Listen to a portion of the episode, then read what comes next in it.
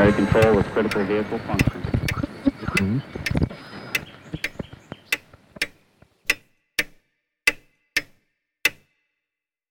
Herzlich willkommen zu Zukunft Denken, Episode 64. Der Titel der heutigen Episode ist Getting Nothing Done. Warum die höchst technisierte Gesellschaft der Menschheit, jedenfalls wenn man die Industrienationen betrachtet, bei wesentlichen Infrastrukturprojekten heute kaum etwas weiterbringt. Mit dieser und der nächsten Episode möchte ich eine Diskussion über ein mir sehr wichtiges Thema anregen, über das ich in der letzten Zeit auch intensiv nachdenke. Wenn Sie meine Ansicht teilen oder auch nicht teilen, schreiben Sie mir oder teilen Sie die Episode mit bekannten Freunden, Kollegen und so weiter, um wiederum auch diese Diskussion auf eine breitere Basis zu stellen. Ich möchte beginnen, Ihnen ein paar Geschichten aus der Vergangenheit zu erzählen und dann darauf aufbauend die Krise darzulegen, wie ich sie aus meiner Sicht im Westen sehe. Der Bau des Suezkanals in der Mitte des 19. Jahrhunderts hat zehn Jahre gedauert. Der Panama-Kanal wurde zu Beginn des 20. Jahrhunderts gebaut und hat ebenfalls zehn Jahre gedauert. Im Rahmen des Manhattan-Projekts in den 1940er Jahren wurde in drei Jahren eine Atombombe gebaut und das, als die wissenschaftlichen, die physikalischen Grundlagen noch eher wackelig waren. Der Hoover-Damm in den USA wurde in den 1930er Jahren in fünf Jahren fertiggestellt, die Golden Gate Bridge in etwa zur gleichen Zeit gebaut, in vier Jahren. Die USA brauchten acht Jahre von 1961 bis 1969, um einen Menschen oder genau genommen zwei Menschen auf den Mond zu schicken. Machen wir auch einen Blick nach Österreich. Die erste Wiener Hochquellleitung wurde im 19. Jahrhundert in vier Jahren gebaut. Sie hat eine Länge von rund 100 Kilometern und transportiert Wasser aus dem Rax- und Schneeberggebiet nach Wien. Der Höhepunkt war die Eröffnungsfeier am 24. Oktober 1873 mit der Inbetriebnahme des Hochstrahlbrunnens am Schwarzenbergplatz, der etwa im Zentrum der Stadt liegt, durch Kaiser Franz Josef I. Etwas später, das große Wasserkraftwerk Kaprun wurde direkt nach den Zerstörungen des Zweiten Weltkriegs in acht Jahren zwischen 1947 und 1955 gebaut. Und zuletzt eine der beeindruckendsten Ingenieurleistungen aus meiner Sicht, in den 1970er Jahren baute Frankreich im Rahmen des Messmer-Plans innerhalb von 15 Jahren 56 Kernreaktoren, von denen viele noch immer zuverlässig und klimafreundlichen Strom liefern und in diesem Winter den Schlüssel zu unserem energetischen Überleben in Europa sind. Wir müssen mal die Vergangenheit die Vergangenheit sein lassen und in die aktuelle Zeit denken. Angesichts der vielen Innovationen, des wissenschaftlichen Fortschritts, der Digitalisierung und all dem, was wir technisch erreicht haben, müssten wir doch heute viel schneller sein als in den 70er Jahren, in den 50er Jahren oder gar im 19. Jahrhundert. Und tatsächlich China etwa zeigt heute eine ähnliche Leistung. Der Drei-Schluchten-Damm wurde in acht Jahren gebaut. Die Hongkong-Soi-Macao-Brücke mit immerhin 55 Kilometer Länge, die längste Festverbindung über das offene Meer der Welt, wurde in rund neun Jahren errichtet. Betrachtet man allerdings die Infrastruktur- und Bauprojekte der letzten Jahre in Europa und in den USA, so sieht das Bild, würde ich meinen, alles andere als rosig aus. Auch hier ein paar Beispiele. Der Bau der Elbharmonie in Deutschland dauert neun Jahre und die Kosten explodieren von 200 Millionen Euro auf fast 900 Millionen Euro. Zum Vergleich, wir haben für den Bau einer Konzerthalle die gleiche Zeit benötigt wie unsere Vorfahren für den Bau des Panama- oder Suezkanals. Wesentlich aber, es gibt wahrscheinlich tausende von Konzertsälen auf der Welt, von denen man gelernt haben könnte, wie man eben Konzertsäle baut. Der Panama-Kanal hingegen war zu seiner Zeit ein noch nie dagewesenes Bauwerk. Apropos alltägliche Projekte. Es gibt etwa 500 Flughäfen in Frankreich, ebenfalls so viele in Deutschland und im Vereinigten Königreich. Etwa 900 in Argentinien, 14.000 in den USA und sogar 17 in der Antarktis. Man könnte also meinen, dass wir mittlerweile gelernt haben, wie man Flughäfen baut. Und doch dauert der Bau des Berliner Flughafens 14 Jahre und verursacht massive Kostenüberschreitungen. Es ist, es ist noch nicht einmal klar, ob er jemals wirtschaftlich betrieben werden kann. Und das ist beileibe nicht nur ein deutsches Phänomen. Als Finnland etwa den Ausbau eines seiner Kernkraftwerke des Olkiluoto Block 3 in Angriff nahm, wurden die Zeit- und Kostenschätzungen ständig überschritten. Nach aktuellen Schätzungen soll er nach 17 Jahren Bauzeit in diesem Jahr 2022 fertiggestellt werden. Wieder zum Vergleich. Frankreich hat nicht nur einen Block, sondern 56 Kraftwerke in kürzerer Zeit gebaut. 56 Kraftwerke in kürzerer Zeit als einen Kraftwerksblock in Finnland. Oder Österreich. In Österreich wird etwa am 27 Kilometer langen Semmering-Basistunnel seit 2012 gebaut. Und er soll 2030 nach 18 Jahren fertiggestellt sein. Zur Erinnerung, für die Hochquellwasserleitung im 19. Jahrhundert haben wir für 100 Kilometer vier Jahre benötigt. Nun sind diese Projekte natürlich nicht eins zu eins vergleichbar, aber so als Idee, glaube ich, kann man hier durchaus etwas abgewinnen. Kann man diese Beispiele vielleicht als bloße Ausreißer abtun? habe ich Cherrypicking begangen, habe ich einfach schlechte Beispiele ausgewählt. Nun, ein aktueller Artikel der New York Times legt das Gegenteil nahe. Der Bau einer 32 Kilometer langen Eisenbahnstrecke in Honolulu begann mit geschätzten Kosten von 125 Millionen Dollar pro Kilometer, insgesamt 4 Milliarden Dollar. Und als ob diese ersten Schätzungen im Jahr 2016 schon verrückt genug für den Bau einer Eisenbahn gewesen wären, beläuft sich die Kostenschätzung jetzt auf mehr als 11 Milliarden Dollar mit einer geplanten Fertigstellung bis 2031. Sollten diese Schätzungen zutreffen, das heißt tatsächlich in 2031 fertiggestellt werden, so würde es 25 Jahre dauern, um eine 32 Kilometer lange Strecke fertigzustellen und die Kosten würden sich dann auf etwa 350 Millionen Dollar pro Kilometer belaufen. Im Jahr 2008 beginnt Kalifornien mit dem Bau einer Hochgeschwindigkeitsbahn, die Los Angeles mit San Francisco verbinden soll und deren Kosten auf 33 Milliarden Dollar geschätzt wurden. Der Bau sollte bis 2020, also in zwölf Jahren abgeschlossen sein. Aktuelle Schätzungen gehen von einer Fertigstellung im Jahr 2033 und von Kosten der Höhe von 100 Milliarden US-Dollar aus. Also eine geschätzte Verdreifachung der Kosten und Laufzeitverlängerung oder Bauzeitverlängerung, muss man sagen, von schon langen 12 Jahren auf 25 Jahre, sofern diese Schätzung hält.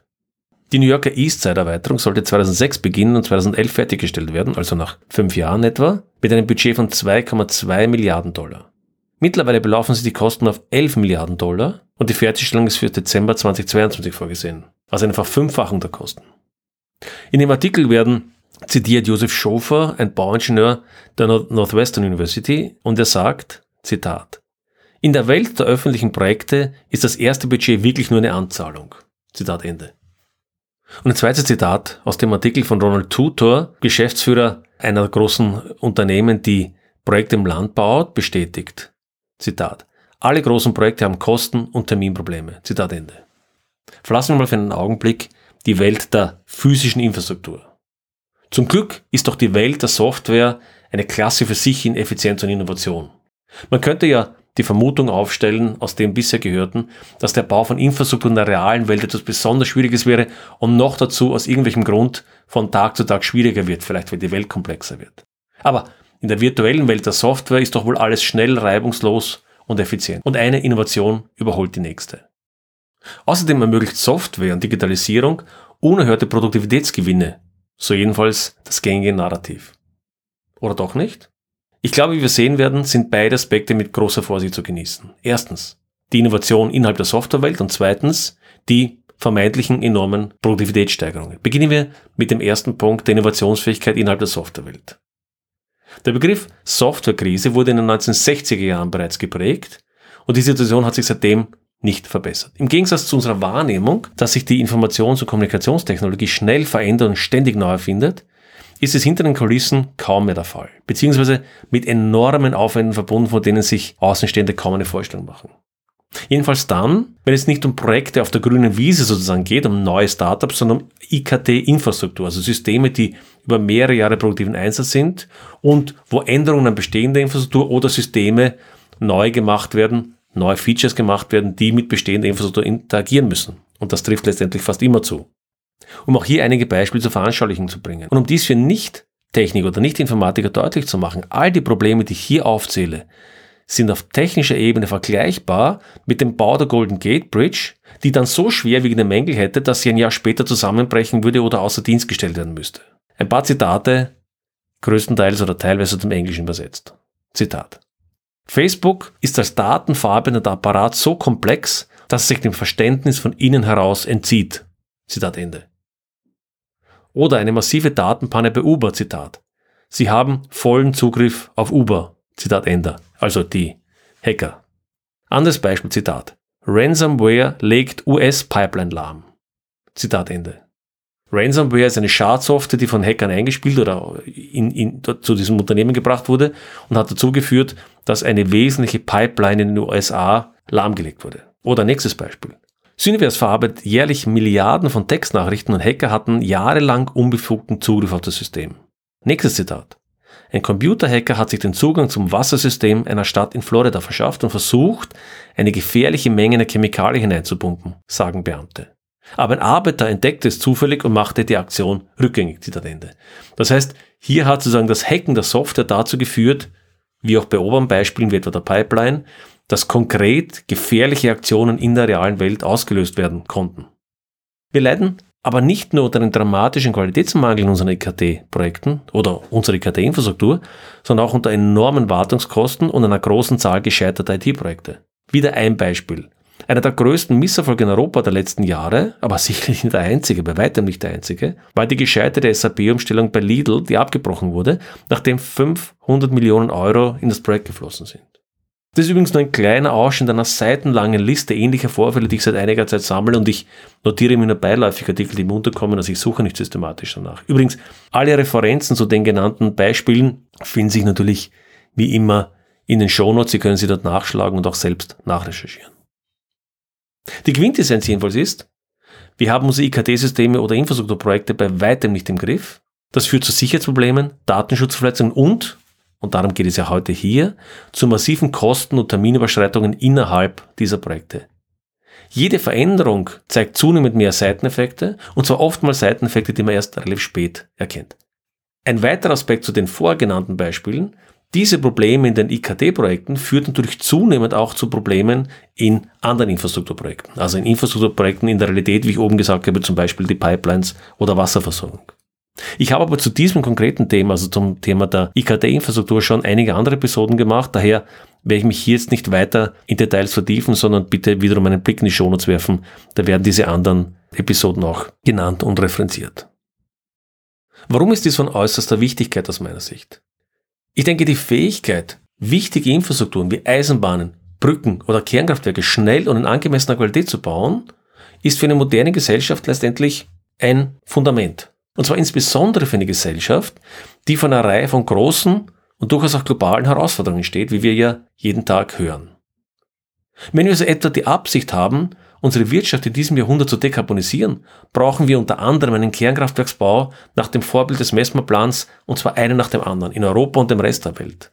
Und zwar mindestens in der Geschwindigkeit und Qualität, die Frankreich in den 1970er und 80er Jahren vorgelegt hat. Wir werden aber generell an mehreren Fronten zügig handeln müssen, denke ich. Etwa bei der Umstrukturierung unserer Energieinfrastruktur, bei der Frage, ob wir wesentliche Güter nicht wieder stärker im eigenen Land oder in der eigenen Region produzieren wie wir Lieferketten resilienter gestalten können und auch zu einem gewissen Grad deglobalisieren. Oder jedenfalls verhindern, dass Einzellieferanten nur mehr an einzelnen Stellen der Welt da sind und damit ein enormes Ausfallsrisiko haben. Wir benötigen eine Modernisierung der Landwirtschaft durch den Einsatz von Biotechnologie, Vertical Farming und allen möglichen anderen neuen Technologien. Aber auch eine Instandhaltung und Wiederaufbau von Infrastrukturen, die wir zum Teil jahrzehntelang vernachlässigt haben. All diese Aktivitäten könnten sich positiv auf unsere Volkswirtschaft und die Umwelt auswirken, vorausgesetzt, sie kommen einigermaßen schnell und effizient voran. Nicht nur ist dieses Versagen, von dem ich oben gesprochen habe, eine Schande für unsere hochtechnisierte Gesellschaft, sie hat eben aus diesem Grund auch wesentlich gravierende Folgen, die aber wenig thematisiert werden. Klassische Wirtschaftsliberale und Umweltschützer haben in der Regel nicht viel miteinander gemeinsam. Eine Idee scheinen sie doch zu teilen, nämlich, dass wir unsere Situation durch Innovation und die Einführung tatsächlich völlig neuer oder gar spekulativer Techniken, mit denen wir keine Erfahrung im großen Maßstab haben, schnell verbessern können. Die einen denken vielleicht an Maschinen, die Kohlenstoff aus der Atmosphäre saugen und Wirtschaftswachstum schaffen, indem sie den Markt oder die Märkte mit Innovation überschwemmen. Die anderen denken, wie wir heute sehen, an Rube Goldberg-artige Systeme, die über Kontinente verteilt sind und es ermöglichen, fossile Brennstoffe vollständig durch Wind- und Sonnenenergie zu ersetzen und nebenbei noch eine Wasserstoffwirtschaft aufbauen. Beide setzen auf Technologien, die entgegen häufiger Versprechungen bei weitem noch nicht verfügbar sind oder es wurde vergessen, dass Skalierung von Technologien in solchen Größenordnungen immer völlig neuartige Probleme aufwirft. Diese Wetten sind aber nun mit Sicherheit vom Tisch, wenn unsere Fähigkeiten zur Innovation und sogar zum Aufbau konventioneller Infrastruktur nicht mehr gegeben ist. Wenn wir also nicht mehr in der Lage sind, Infrastrukturprojekte zu bauen, die wir in der Vergangenheit bereits mit wesentlich älterer Technologie und ohne IKT in viel kürzerer Zeit bewältigen konnten. Dazu kommt natürlich noch ein Punkt, nämlich, dass nicht etwa die ganze Welt unfähig wäre, äh, solche Großprojekte zu bauen, sondern es scheint eher so zu sein, dass die unter Anführungszeichen alten Industrienationen viel stärker darunter leiden als Schwellenländer oder frühere äh, Entwicklungsländer. Vielleicht noch eine Schlussbemerkung zu dieser Episode mit möglichen Einwänden. Ein möglicher Einwand gegen diese Gedanken könnte sein, dass ich nur Beispiele gesucht habe, die mein Argument unterstützen, also klassisches Cherrypicking. Die Beispiele, die ich gefunden habe, scheinen aber zu häufig zu sein, um sie als Ausnahme von der Regel abzutun. Auch Der genannte Artikel der New York Times weist auf sehr, sehr ähnliche oder gleiche Ergebnisse hin. Zweitens, man könnte auch kritisieren, dass die historischen Projekte nicht wirklich mit modernen vergleichbar sind. Zum Beispiel, da die Arbeitsbedingungen etwa beim Bau des Panama-Kanals oder Suezkanals vor 100 oder 150 Jahren sicher nicht den modernen Arbeitsstandards entsprochen haben. Aber sollten wir nicht auch bei Einhaltung moderner Arbeitsnormen in der Lage sein, den potenziell langsameren Fortschritt sozusagen ausbeutungsfreier Arbeitsmethoden durch eine doch weit überlegene Technologie, Ausrüstung und Computer zu kompensieren? Es scheint mir auch wichtig, eine Einschränkung bei meiner Auswahl der Beispiele zu beachten. Ich habe ausdrücklich keine Beispiele für moderne Unternehmungen gewählt, die besonders innovativ sind oder bisher noch nie erreicht wurden, auch wenn sie von den einen oder anderen gehypt oder von anderen abgetan werden. Zum Beispiel das Hochladen des Gehirns in den Computer oder die Besiedlung des Mars oder Kernfusionskraftwerke oder derartiges. Man könnte leicht argumentieren, dass diese Art von Projekten von Natur aus viel schwieriger ist als der Bau eines Kanals oder Staudamms. Ich habe mich in diesem Beispiel daher nur auf Szenarien bezogen, die wir in der Vergangenheit wiederholt durchgeführt haben, wie Dämme, Eisenbahnlinien, Brücken, Opernhäuser und sogar Kernkraftwerke. Zum Vergleich, weltweit sind heute etwa 450 Kernkraftwerke in Betrieb und noch mehr wurden in der Vergangenheit gebaut oder sind noch im Bau. Ich habe also Infrastrukturprojekte ausgewählt, die das Gegenteil von neu sind und bereits überall um uns herum existieren. Und noch ein letzter Hinweis als Schlussbemerkung. Die Projekte, die ich hier erwähnt habe, habe ich nicht ausgewählt, weil sie unbedingt nützlich oder ethisch vertretbar sind, sondern im Kern wegen ihrer technischen und Umsetzungsrelevanz. Damit sind wir mal am Ende des ersten Teils der Überlegungen angelangt. Und es würde mich freuen, wenn Sie vielleicht ein bisschen darüber nachdenken, über die Beispiele, die ich gebracht habe. Vielleicht fallen Ihnen andere Beispiele ein. Schicken Sie sie mir. Ich bin sehr interessiert daran, hier über dieses Thema stärker nachzudenken. Im zweiten Teil werde ich dann über mögliche Ursachen nachdenken und auch die Frage stellen, wie wir diese Schwierigkeiten überwinden können. Damit sind wir heute am Ende angelangt. Ich wünsche Ihnen einen guten Morgen, einen erfolgreichen Tag oder einen grusamen Abend, wann immer Sie mich hören. Bis zum nächsten Mal und zum Teil 2.